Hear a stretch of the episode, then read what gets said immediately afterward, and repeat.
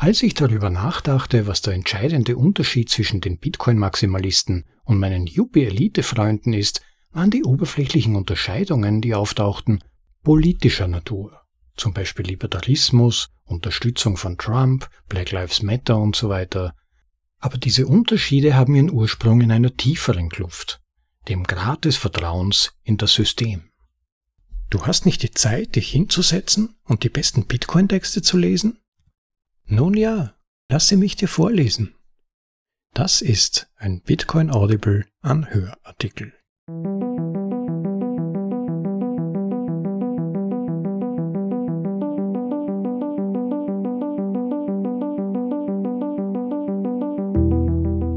Und da ist sie, Folge Nummer 64 von bitcoinaudible.de, dem Podcast mit den besten Artikeln aus dem Bitcoin Space, für euch in die deutsche Sprache übersetzt und vorgelesen.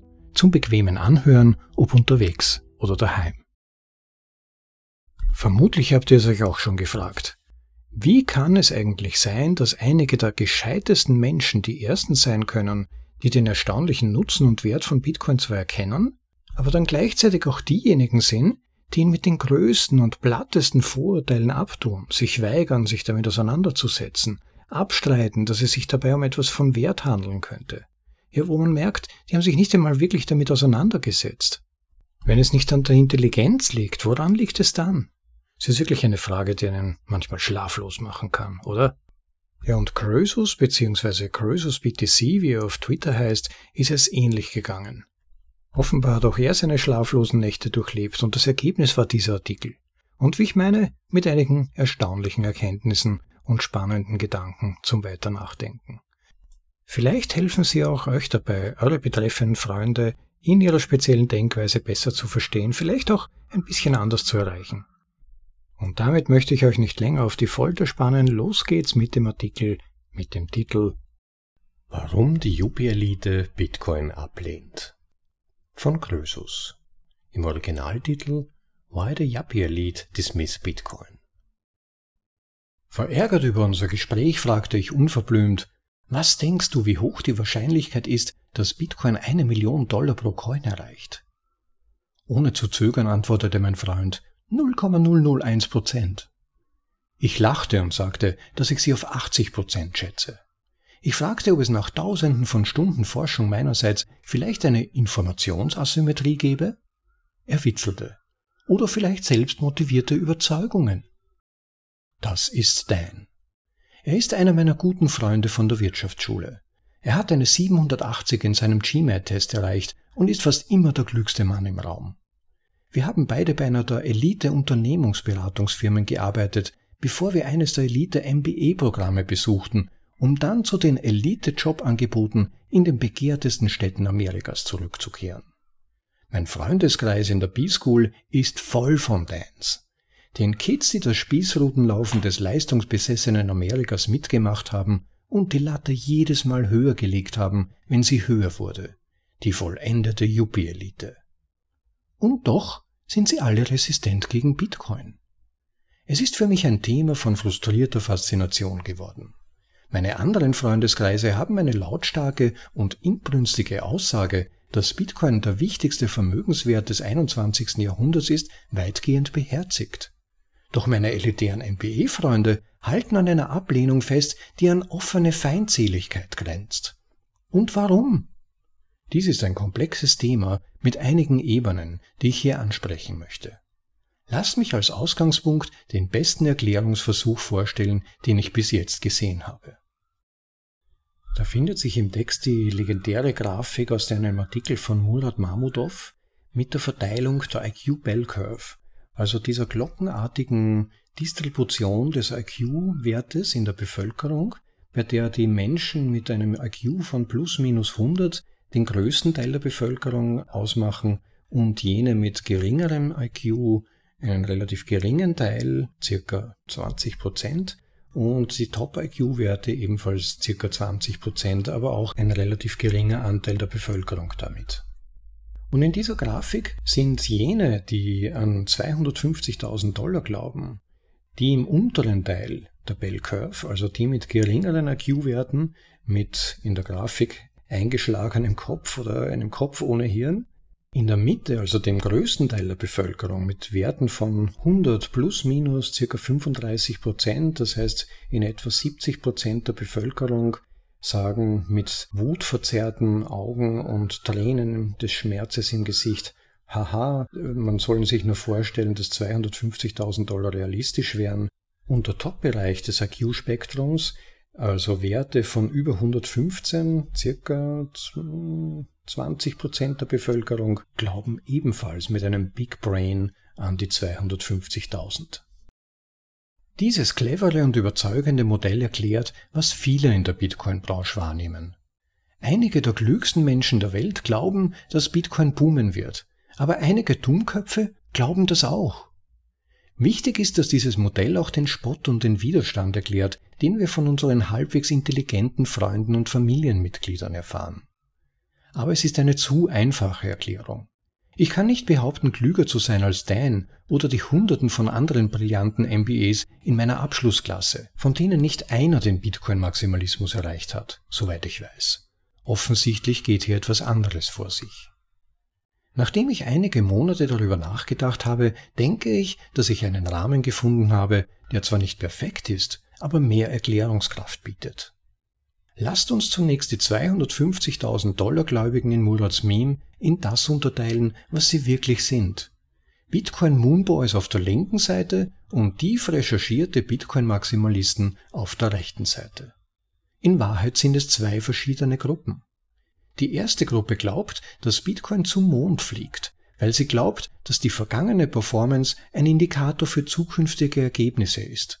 Wir werden sagen, dass diese Gruppe den Bitcoin-Monismus anhängt. Die zweite Gruppe hat die spieltheoretische Unvermeidbarkeit des kontinuierlichen Anstiegs von Bitcoin im Kontext des Gelddruckens der Zentralbanken, die deterministische Preismechanik der vierjährigen Angebotsschocks, Bitcoin-Halbierungen und die Marktpsychologie, die programmatische Preissteigerungen auslöst, sowie die Auswirkungen eines absolut knappen Wertaufbewahrungsmittels auf den Gewinner verstanden was wir Bitcoin-Maximalismus nennen. Der IQ-Rahmen scheint in Bezug auf die Moonboys einigermaßen zu halten, aber er erklärt nicht die Dans und all die anderen brillanten Yuppies, die ich kenne. Als ich darüber nachdachte, was der entscheidende Unterschied zwischen den Bitcoin-Maximalisten und meinen Yuppie-Elite-Freunden ist, tauchten oberflächliche Unterscheidungen auf, die politischer Natur waren. Zum Beispiel Libertarismus, Unterstützung von Trump Rechte des zweiten Verfassungszusatzes Black Lives Matter und so weiter. Aber diese Unterschiede haben ihren Ursprung in einer tieferen Kluft, dem Grad des Vertrauens, das eine Person in das System hat. Als lebenslanger Liberaler, der vor kurzem in die Unterwelt des Misstrauens gegenüber beiden Parteien gestoßen wurde, das man zwangsläufig erwirbt, wenn man weit genug in den Bitcoin-Kaninchenbau hinabsteigt, fühle ich mich einigermaßen qualifiziert, über den Zustand der Liberalen zu sprechen. Das Herzstück des Liberalismus ist der Glaube, dass das System funktionieren kann, wenn es nur gut genug gestaltet und kompetent und mitfühlend verwaltet wird. Meine persönliche Reise zum Bitcoin-Maximalismus beinhaltet eine schmerzhafte Distanzierung von dieser grundlegenden Weltsicht, insbesondere im Zug der Beschäftigung mit der Geldpolitik der Zentralbanken und den damit verbundenen unwiderstehlichen Druckmitteln. Nebenbei bemerkt, ich habe die beste Wirtschaftsschule der Welt besucht und sie haben uns nichts darüber beigebracht. Ich glaube nicht, dass dies ein bewusstes oder böswilliges Versäumnis war. Ich denke, diese Schlacht wurde vor 100 Jahren, zu Zeiten von Keynes, gewonnen, wobei die eigennützige Unterstützung der Regierungen einen großen Einfluss auf das Ergebnis hatte. Das heißt, meine Professoren lernten von Keynesianern, die ihrerseits von Keynesianern lernten. Die Wirtschaftsführer und Pädagogen von heute sind sich überhaupt nicht bewusst, dass sie die schäbige Propagandaversion der Geldtheorie weitergeben, die das Ergebnis der weitgehenden erfolgreichen ideologischen Ausrottung der soliden Geldtheorie ist. Aber ich schweife ab. Wenn wir Murats IQ-Rahmen nehmen, die 250.000 Dollar Gläubigen in ihre jeweiligen Gruppen aufteilen und die Dimension des Vertrauens in die Fähigkeit des Systems zu funktionieren hinzufügen, erhalten wir etwa Folgendes. Und an dieser Stelle befindet sich eine vom Autor selbst erstellte Matrixgrafik mit der Y-Achse, die den IQ-Wert darstellt, von gering bis hoch, und der X-Achse, die das Vertrauen ins System darstellt. ebenfalls von gering bis hoch. Und da hat der Autor im links oberen Bereich einen Bereich in roter Farbe markiert, die Anfälligkeit bzw. Wahrscheinlichkeit zur Entwicklung von Bitcoin-Maximalismus, die im hohen IQ-Bereich und auch geringen Bereich für, den, für das Vertrauen ins System vorherrscht. Der Rest der Grafik, der gesamte untere und rechte Bereich, die Anfälligkeit für Bitcoin-Munismus. Wenn dies eine angemessene Darstellung der Realität ist, können wir daraus eine Reihe von Erkenntnissen ziehen. Erstens, Bitcoin-Maximalismus korreliert mit Intelligenz, aber auch mit Misstrauen in das System. Jemand, der sehr intelligent ist und der Überzeugung ist, dass das System kaputt ist, wird mit größerer Wahrscheinlichkeit den Bitcoin-Maximalismus erreichen als jemand, dem eine dieser Eigenschaften fehlt, wobei alle anderen Eigenschaften gleich sind. Zweitens, Bitcoin-Munismus ist weniger empfindlich gegenüber dem Misstrauen in das System. Wenn man ein Dummkopf ist, ist man ein Dummkopf. Aber es hilft wahrscheinlich ein wenig ein Dummkopf zu sein und dem System zu misstrauen.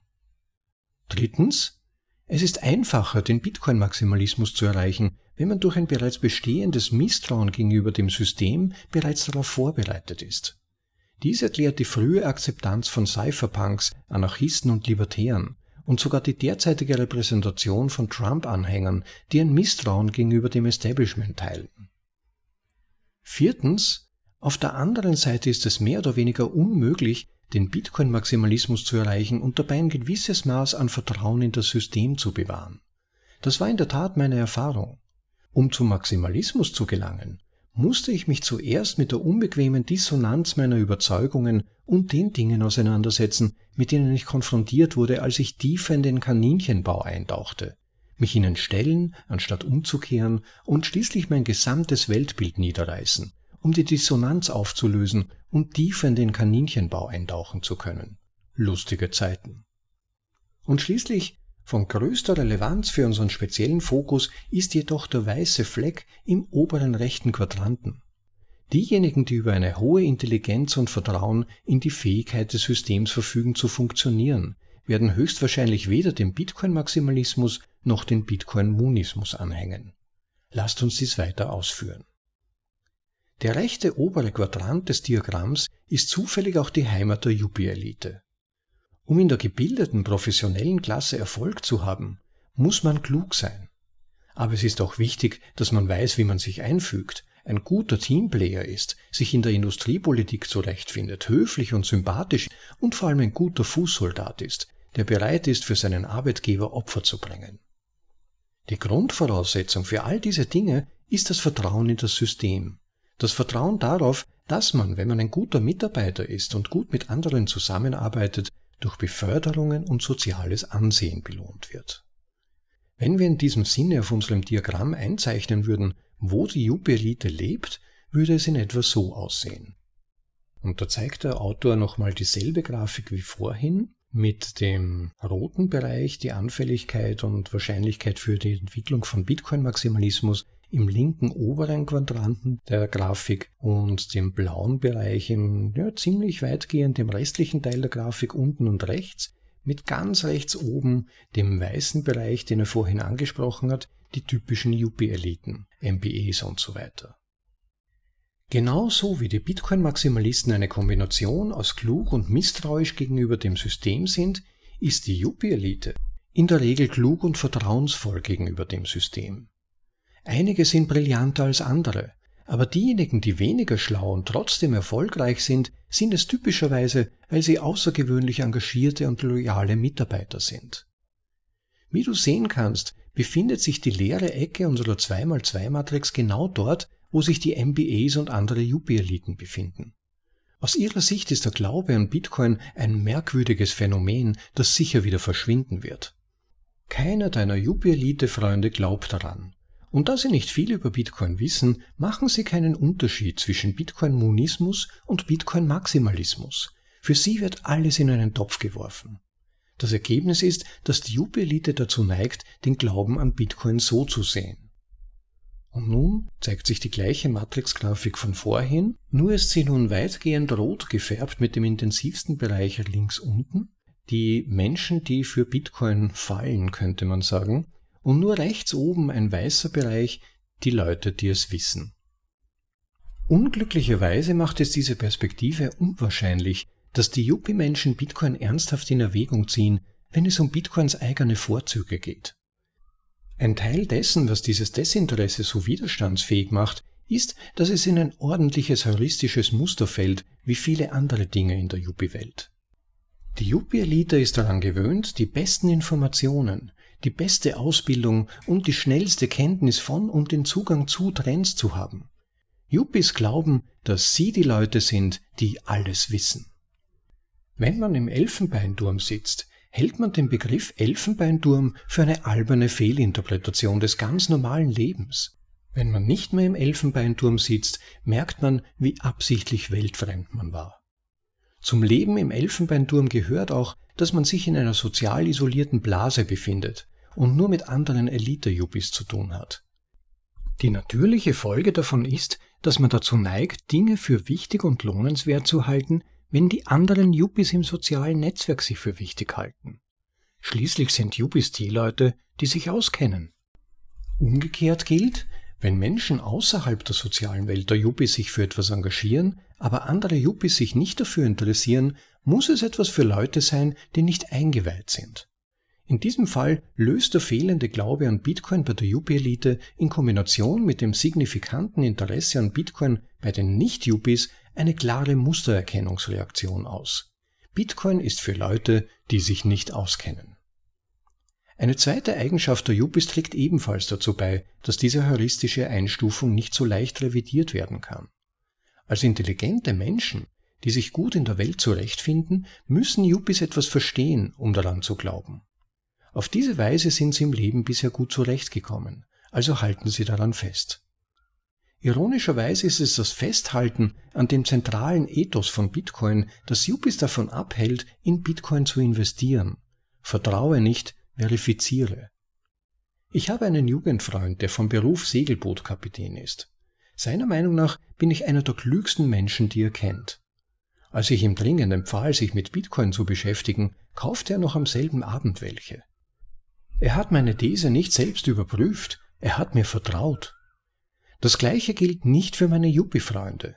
Sie wissen, dass es unklug ist, Geld in etwas zu investieren, das sie nicht verstehen. Gleichzeitig fehlt ihnen die Zeit, die Überzeugung und die Ausdauer, um eine jahrelange Forschung zu wiederholen. Darüber hinaus bietet die Oberflächenschicht von Bitcoin eine subtile Tarnung. Die ersten ein oder zwei Stunden, in denen man etwas über Bitcoin erfährt, lösen eine Vielzahl von Betrugsalarmzeichen aus. Für die Wirtschafts- und Finanzelite, die ihre heuristischen Fähigkeiten geschärft hat, um die Flut von Geräuschen herauszufiltern, durch die sie sich täglich wühlen, um in ihren Berufen effektiv zu sein, sind diese Warnzeichen ein absolutes No-Go. Ihr ganzes Erwachsenenleben lang wurden sie darin bestärkt, innerhalb des Rahmens zu denken, wobei sie dies oft als unkonventionelles Denken bezeichnet haben. Die Wahrscheinlichkeit, dass eine neue Information auftaucht, die nach ein- oder zweistündiger Recherche mehr Verwirrung stiftet als Antworten liefert und mehrere Warnzeichen hervorbringt, sich aber tatsächlich als eine hervorragende Investition erweist, ist verschwindend gering. Das ist die Aufgabe von Heuristiken. Sie filtern den Müll auf der Grundlage einer flüchtigen Untersuchung des Inhalts heraus. Ein typisches Mitglied der Yuppie-Elite stuft Bitcoin bei der ersten Untersuchung seiner Vorzüge als zu ignorierenden Müll ein. Und aufgrund des Gruppendenkens der Yuppies, die nur dem Aufmerksamkeit schenken, wofür sich andere Yuppies interessieren, bleibt Bitcoin auch dort. Natürlich wird sich das alles ändern, wenn die Mechanismen von Bitcoin sich weiterentwickeln und die Zahlen nach oben gehen. Mit der Zeit wird jeder die schmerzhafte Erkenntnis gewinnen müssen, dass seine Gründe, Bitcoin abzuschreiben, falsch waren. Aufgrund der Dynamik, die in der Yuppie-Klasse herrscht, könnte es allerdings länger dauern, bis sie sich für Bitcoin entscheiden, als bei den meisten neuen Technologien oder Trends. Das war Warum die Yuppie-Elite Bitcoin ablehnt von Krösus.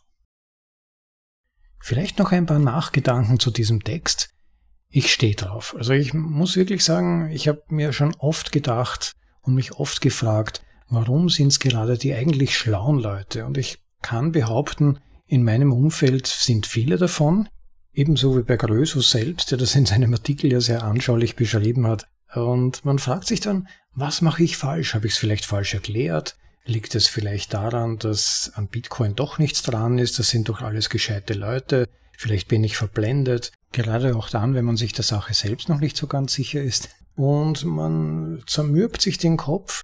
Und da hat mir dieser Artikel damals, wie ich ihn das erste Mal gelesen habe, ich schätze, das war Ende 2019 oder so ähnlich, da gab es dann doch einen gehörigen Aha-Effekt, weil das Modell, mit dem er diesen Effekt erklärt, es wirklich sehr einleuchtend macht und besser zu verstehen.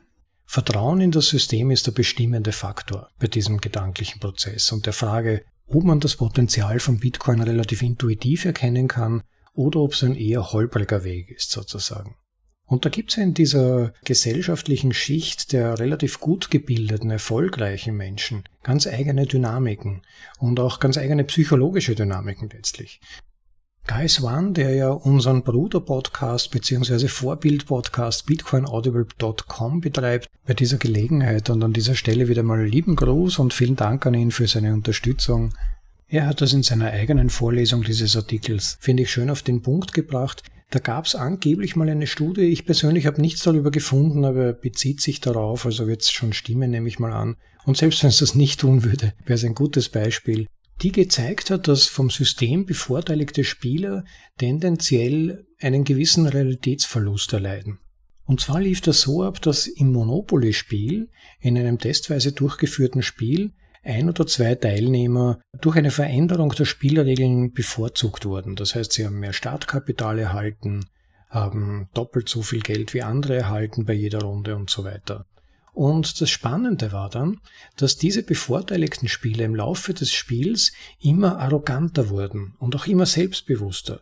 Im Spielverlauf begannen sie sich über andere Spieler lustig zu machen, haben Belehrungen erteilt und auch dann in der Nachbesprechung haben die bevorteiligten Gewinner mit dem Brustton der Überzeugung gesagt, dass sie halt einfach gute Entscheidungen getroffen haben und so weiter. Das heißt, sie haben eigentlich rationalisiert, ich bin besser als andere, ich weiß, wo es lang geht. Ich habe nicht dem geänderten Spielregeln zu verdanken, dass ich das Spiel gewonnen habe und über die anderen triumphiert habe, sondern es war meine Intelligenz oder meine schlaue, den anderen überlegene Spielstrategie. Wir haben eine eigene Psychodynamik, die scheinbar dazu führt, dass wir uns selbst einreden, es hat einen guten Grund, warum ich Systemgewinner bin. Das ist nicht etwa Glück oder Zufall oder vielleicht den Umständen geschuldet, dass ich vielleicht eine große Erbschaft gemacht habe, die mir einen Startvorteil verschafft hat. Nein, es ist meine Intelligenz, meine Weitsicht. Und natürlich umgibt man sich dann auch mit Leuten, die die eigene Sicht verstärken. Ähm, man redet sich weiterhin ein, ich habe all diese Belohnungen verdient. Das System an sich ist fair. Ich bin's, der es geschafft hat dass das System kaputt ist und man nur gelernt hat, es für die eigenen Zwecke möglichst gezielt zu nutzen, das wird ausgeblendet. Und es wird dann immer schwieriger, sich und sein Weltbild in Frage zu stellen. Das gilt auch für die sozialen Kreise, in denen man sich bewegt. Das sind dann häufig selbstverstärkende Systeme, einer klopft dem anderen auf die Schulter, man nennt das Team Spirit, und weil man natürlich auch selbst hören möchte, dass man aus gutem Grund so erfolgreich ist, gibt man auch anderen das entsprechende Lob. Das heißt, dieses System verstärkt sich und man wird sozusagen immer abgehobener, verliert immer mehr den Bezug zur Realität. Und das Selbstbewusstsein ist sehr von anderen abhängig. Das geht ja uns allen so. Wir alle beziehen sehr viel von unserem Selbstwert aus dem Feedback von anderen, aus dem, was wir bei anderen auslösen.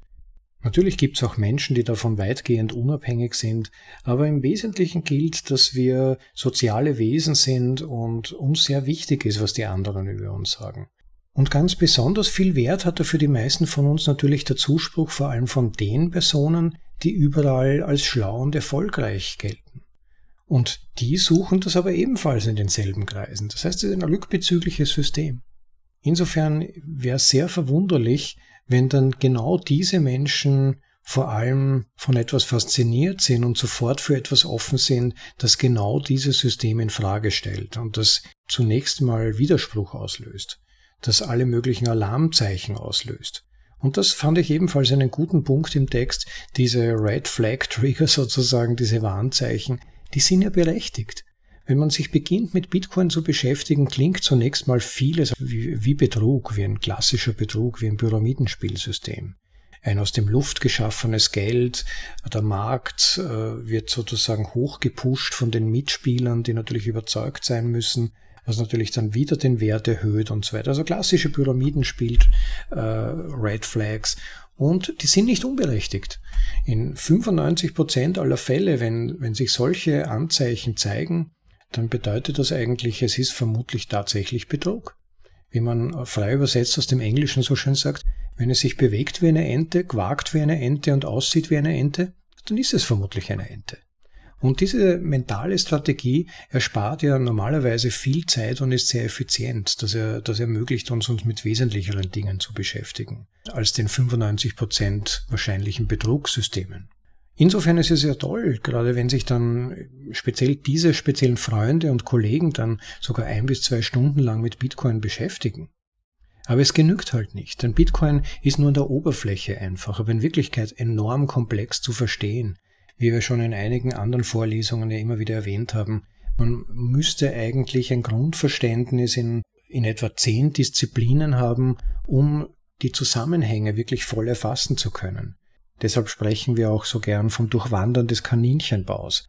Man bewegt sich in eine bestimmte Richtung, dann gibt es eine Abzweigung. Man denkt sich, oh wow, das muss ich mir genauer anschauen. Geht weiter, dann gibt es eine weitere Abzweigung. Auch dort ist ein, eine völlig neue Einsicht oder eine Art Aha-Effekt. Und man arbeitet sich immer weiter vor, aber es ist sehr zeitaufwendig und mühsam, mental anstrengend, weil man diese Dinge natürlich dann miteinander verbinden muss, die Zusammenhänge herstellen muss und sich zum Teil eben mit wirklich selbstfremden Wissensgebieten beschäftigen muss. Niemand ist ein Experte in zehn Disziplinen. Vieles davon muss erarbeitet werden und das ist mühsam. Insofern genügen halt diese ein, zwei Stunden leider nicht. Aber eines kann man doch mit Sicherheit sagen, und das ist ein Grundpfeiler zum Verständnis von Bitcoin, würde ich mal behaupten, vor allem auch für jene, die vielleicht uns jetzt gerade zuhören und ernsthaft Bitcoin besser verstehen wollen und erfassen wollen, der erste Abschnitt des Weges beginnt meistens damit, den Wert harten, gesunden Geldes zu verstehen, wie es funktioniert und worauf es aufgebaut ist. Und wie kaputt unser aktuelles Geldsystem eigentlich ist, wie korrumpiert.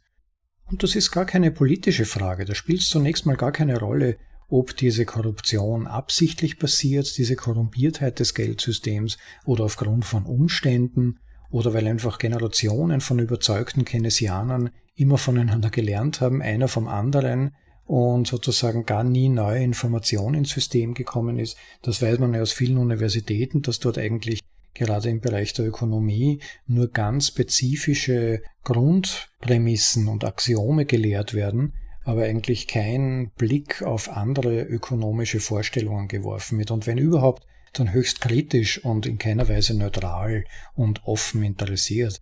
Beispielsweise die österreichische Schule der Nationalökonomie, die sogenannten Austrian Economics, werden so gut wie nirgends eingehender gelehrt an Universitäten. Und diese Dinge muss man mal verstehen. Man muss ein Grundverständnis für unser Geldsystem und die Eigenschaften gesunden Geldes verstehen. Von dort kann man dann ausgehen und sich vorarbeiten. Das funktioniert recht gut. Es könnte aber sein, und ich beobachte das eigentlich oft, dass es häufig eher einfache Leute sind, die diese Dinge instinktiv fühlen und verstehen. Sie können es zwar mitunter nicht intellektuell erklären, Natürlich weiß niemand, wie eine Nationalökonomie in allen Details funktioniert oder wie das mit dem Schuldensystem genau klappt. Aber viele Leute verstehen instinktiv, dass unser System in eine immer größere Schieflage gerät, dass sie immer weniger Leistung für immer mehr Geld in Bezug auf Geldbeträge bekommen, dass ihr Einkommen gefühlt sinkt, obwohl es auch da wieder zahlenmäßig immer mehr wird, bei den meisten zumindest. Die spüren, da läuft was schief und wenn ihnen dann eine Alternative geboten wird und vor allem sie auch verstehen, was die fixen Koordinaten, die Grundpfeiler von Bitcoin sind, erzeugt das dann häufig ein Aha-Erlebnis. Das ist dann wirklich eine ernsthafte Alternative und bietet viele andere Optionen auch des Denkens dass man einmal auf eine andere Weise manche Zusammenhänge und Dinge betrachtet. Manchmal klappt das dann bei den Leuten, die ein bestimmtes Gefühl haben und die direkt im Arbeitsleben stehen, die zum Teil auch hart arbeiten müssen, die spüren das sehr rasch, wenn das System sie nicht mehr ausreichend belohnt für den Einsatz und die Investition an Zeit, die sie bringen. Insofern könnte es gut sein, dass die sogenannte Yuppie-Klasse die letzten sind, die Bitcoin verstehen, aufgrund dieser Zusammenhänge. Vermutlich dann, wenn der Wert von Bitcoin bereits so explodiert, dass er ihnen richtig ins Gesicht klatscht. Dann werden sie vermutlich realisieren, dass ihnen da irgendetwas entgangen sein muss. Dann werden sie sich wahrscheinlich 10 Stunden lang hinsetzen, 20 Stunden lang und sich richtig reintigern und irgendwo werden sie dann hängen bleiben und den ersten Aha-Effekt haben und sich dann ebenfalls im Kaninchenbau beginnen vorwärts zu arbeiten. Vielen Dank an Krösus und Citadel 21, auf dem dieser Text erschienen ist. Ich bin wirklich begeistert davon. Er bietet ein wirklich spannendes Framework an, um Bitcoin und diverse Dynamiken, die vor allem in Bezug auf die Adoption von Bitcoin stattfinden, besser zu verstehen und einen anderen Blick zu bekommen. Besucht doch mal die Website von Citadel 21 und natürlich auch den Twitter-Account von Croesus. Ich werde auf beide selbstverständlich im Eintrag zu dieser Episode auf bitcoinaudible.de verlinken. Schaut auf jeden Fall auch auf unserer Website vorbei, bitcoinaudible.de. Meldet euch an, um keine Folge zu verpassen, sei es direkt in dem Podcast, den ihr jetzt in einer spezifischen App anhört, oder auf unserer Website. Dann bekommt ihr immer automatisch Benachrichtigungen, wenn neue Folgen erscheinen. Hinterlasst uns auch Kommentare und Anregungen. Wir sind immer interessiert davon zu hören und es kann natürlich auch sein, dass uns einige Dinge entgehen, die man besser machen könnte oder Dinge, die euch ganz besonders gefallen. Feedback ist wirklich wertvoll und es würde uns sehr freuen, mal von euch zu hören. Kommentar hinterlassen in der App, in der ihr jetzt gerade seid idealerweise direkt auf YouTube oder auf unserer Website speziell bitcoinaudible.de und natürlich vergesst nicht den Subscribe-Button zu klicken, um keine Folge zu verpassen und natürlich auch jetzt speziell diese Folge, wenn sie euch gefallen hat, zu liken. So viel dazu. Liebe Leute, ich wünsche euch noch einen großartigen Tag, würde mich freuen, wenn ihr auch beim nächsten Mal wieder dabei seid und bis dahin, ciao, schönen Tag noch. Euer Rob.